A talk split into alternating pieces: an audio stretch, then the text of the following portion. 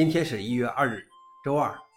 本期是另一个中国硬核观察一千二百三十四期，我是主持人硬核老王。今天观察如下：第一条，流量分析显示，六 G 标准该准备了。尽管二零一七年就发布了第一套完整的五 G 标准，但时至今日，五 G 的部署仍处于相对早期阶段，全球许多运营商仍在忙于推广五 G。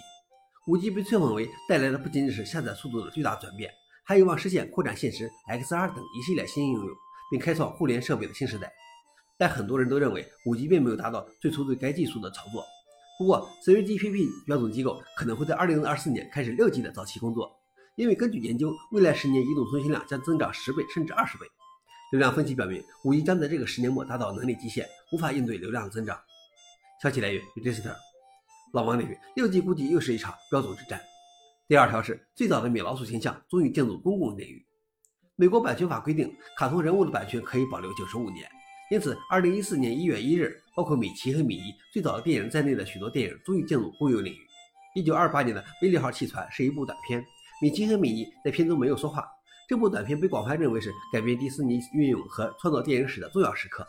现在任何人都可以使用这些版本了，无需许可或费用。但迪士尼警告说，更现代的版本的米奇仍受版权保护。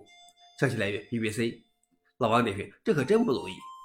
最后一条是，NASA 因运送遗骸到月球上而被原住民部落叫停发射计划。